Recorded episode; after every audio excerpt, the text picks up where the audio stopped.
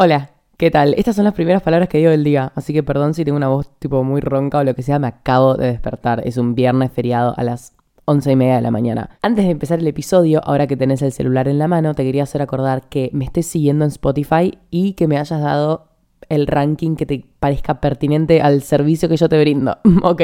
A mi show, a mi podcast, le puedes poner estrellas del 1 al 5 y bueno, me sirve. Si le vas a poner una, no se la ponga, pero si le vas a poner más de tres, ah, no, mentira. A ver. Ah, me receba este episodio, eh. Digo, dentro mío estoy pensando que salga bien. Te juro que si dejo de grabar y no me gustó el resultado, me mato. Aparte, casi nunca me pasa eso.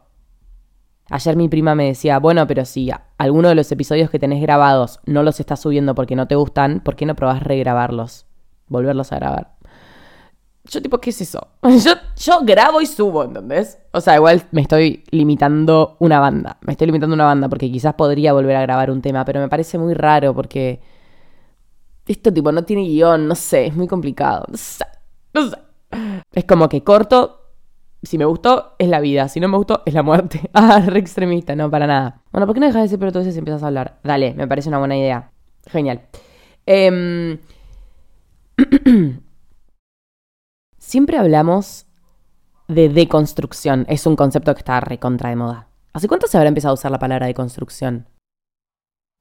Siempre hablamos de deconstruir, de desaprender, de cómo derrumbar viejos esquemas y categorías y costumbres y hábitos y dichos e ideas, lo que quieras. Es una palabra que está re de moda, está muy en uso, la deconstrucción. Un poco tergiversada también puede ser, porque bueno, lo que es de uso colectivo sí o sí va a sufrir alguna, sí o sí va a sufrir alguna deformación. Calculo, es como hay mucha gente que lo está utilizando. Siempre hablamos de construcción, pero ¿qué pasa con la construcción? ¿Hablamos de eso? Hablamos de lo que vamos a, a, construir una vez que derrumbemos lo que no nos gusta, no nos sirve, nos daña, nos lastima, nos hiere, lo que ya no es funcional, lo que es triste, lo que es feo.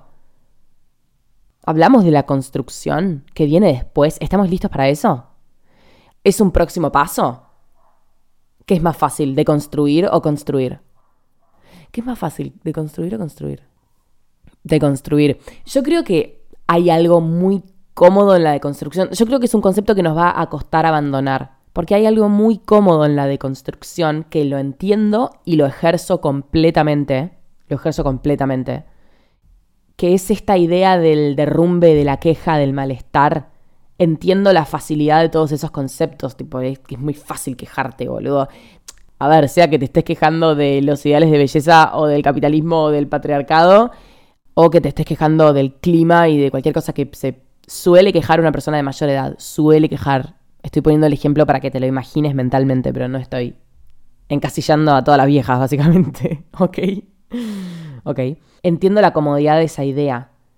Y digo que es un concepto que nos va a costar abandonar, el concepto de la deconstrucción y del desaprendizaje, que igual, a ver, jamás se abandona, porque no es que, bueno, ok, cerrada la etapa de deconstrucción, comienza la etapa de construcción, tipo, siento que son eh, caminos que se tocan, obvio, procesos que se tocan, obvio, pero me refiero a que ahora el de construir está de moda. No me jodan, es así. Y si no es así, bueno, no sé. No me vas a contraargumentar el punto principal de mi episodio. O bueno, sí, si querés hacerlo, pero bueno, déjame fluir en este momento y después lo hablamos. Cuestión. Me refiero a que quizás cuesta que deje de estar de moda. Obviamente que va a seguir existiendo porque lo que no está de moda igualmente sigue existiendo. Tipo, hay gente que sigue usando las zapatillas Superstar de Adidas. ¿Entendés? Las que tienen las tres líneas negras. Que no esté de moda, que no esté en auge, no significa que no exista. Entonces, a lo que me refiero es que siento que quizás nos cuesta dejar ese, ese lugar de la deconstrucción, porque después de eso viene algo que quizás es mucho más complejo y que es mucho más angustiante, que es el construir. El de construir es súper angustiante y esto lo aprendimos durante estos años. Tipo, es re triste ver dónde estamos como sociedad. Tipo, incluso hay gente que empezó a decir como, che, yo no quiero tener hijos porque por la mierda que es el mundo, como que no quiero traer seres humanos acá. ¿Para qué voy a traer una mujer a esta vida? Bueno, obviamente que hay un montón de, puntos ahí para discutir, obvio, o, debatir o charlar o lo que sea. Em, pero digo, también es súper angustiante la deconstrucción. a mí misma me pasó, boludo, tipo desde mi casa, haciendo podcast y haciendo video para YouTube, de pronto decir, che, qué sad, tipo, qué triste. Y ahí es cuando digo que los problemas del cosmos, tipo, los problemas de todos, me afectan demasiado a mí y eso a veces hace mal, pero no importa, no estamos hablando de mí ahora. Me refiero a que quizás es mucho más angustiante construir. Pero bueno, tampoco es que hay que impulsarnos y hay que presionarnos a avanzar a ese paso que se supone que es el siguiente a deconstruir, que es la construcción en sí misma. A mí siempre me putearon y creo que es una agresión que debe recibir nuestra generación en particular, tipo, no me debe pasar solo a mí. Siempre me putearon por no proponer una alternativa. Principalmente en los videos de Instagram que más virales se hicieron, en, los que yo hablo de feminismo o de patriarcado, o en los que cito al capitalismo, porque tampoco no soy una economista profesional, boludo.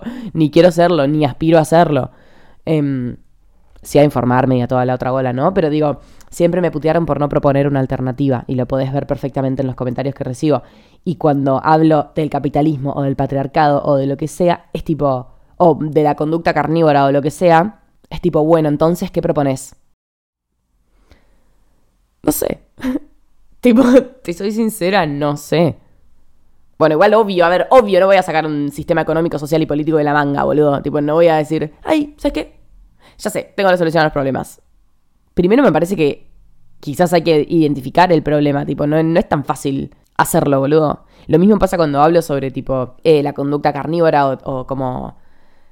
Sí, básicamente que el mundo es carnívoro y no es vegetariano. Y, empiezan como, bueno, entonces em, a un niño de África le vas a negar un plato de carne que es lo único que tiene para comer. Yo tipo, no, jamás dije eso. O sea, jamás lo dije, ¿entendés? Tipo, no salió de mi boca. ¿Qué está no sé qué está flasheando. ¿Qué tomaste antes de hablar conmigo, ¿entendés?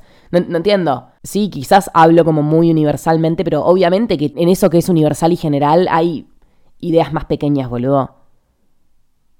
Uno habla de. uno habla, tipo, del futuro vegetariano y ya te dicen, tipo, ¿le vas a negar el plato de comida a un chico de África? ¿Vos te pensás que yo le negaría el plato de comida un chico de África, boludo? No entiendo. ¿De qué hablas? Tipo, ¿Cuándo se metió en el tema lo que sucede en África, ¿entendés?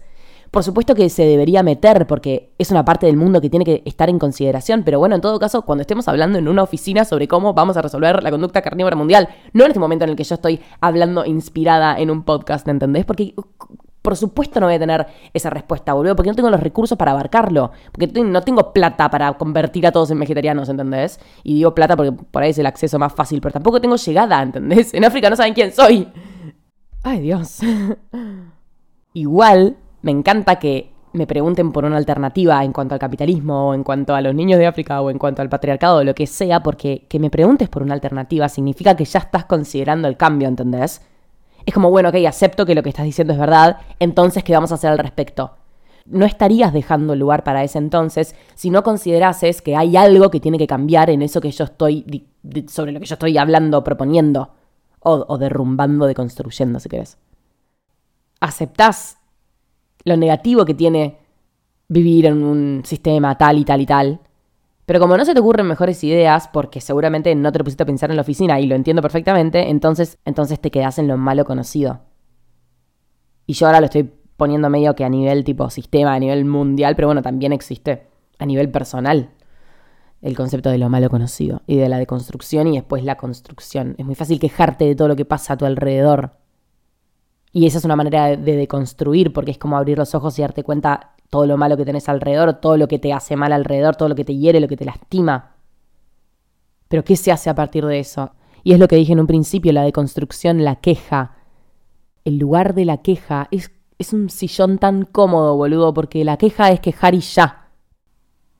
A los vegetarianos también se les dice esto de, ¿cómo es no comer carne? Como que se los choca Sí, tipo, se, los choca, se los contraargumenta diciendo esto de tipo, ¿cómo es no comer carne? Tipo, ¿cómo, ¿cómo es viable no comer carne? Tipo, ¿cómo es? Nada, boludo. Tan simple como no comer carne, tipo, ¿viste cuando dicen comida vegetariana?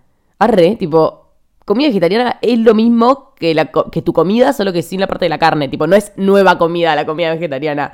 Me hace gracia, tipo, miles de veces me han dicho, ay no, pero igual a mí me re gusta la comida vegetariana no sé, ponerle que yo hago una comida en casa y soy vegetariana y por supuesto que cocinaré vegetariano porque ni idea, no me lo pongo a pensar, boludo, es mi manera de vivir, no sé. Y tipo, ay, no, igual a mí me re gusta la comida vegetariana. Sí, igual quédate tranquila con la comida vegetariana, es la misma comida tuya, tipo, no vas a comer nada nuevo, no sé cómo te explico.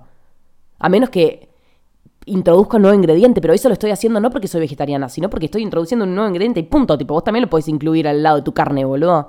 Comida vegetariana. ¿Qué es la comida vegetariana, boludo?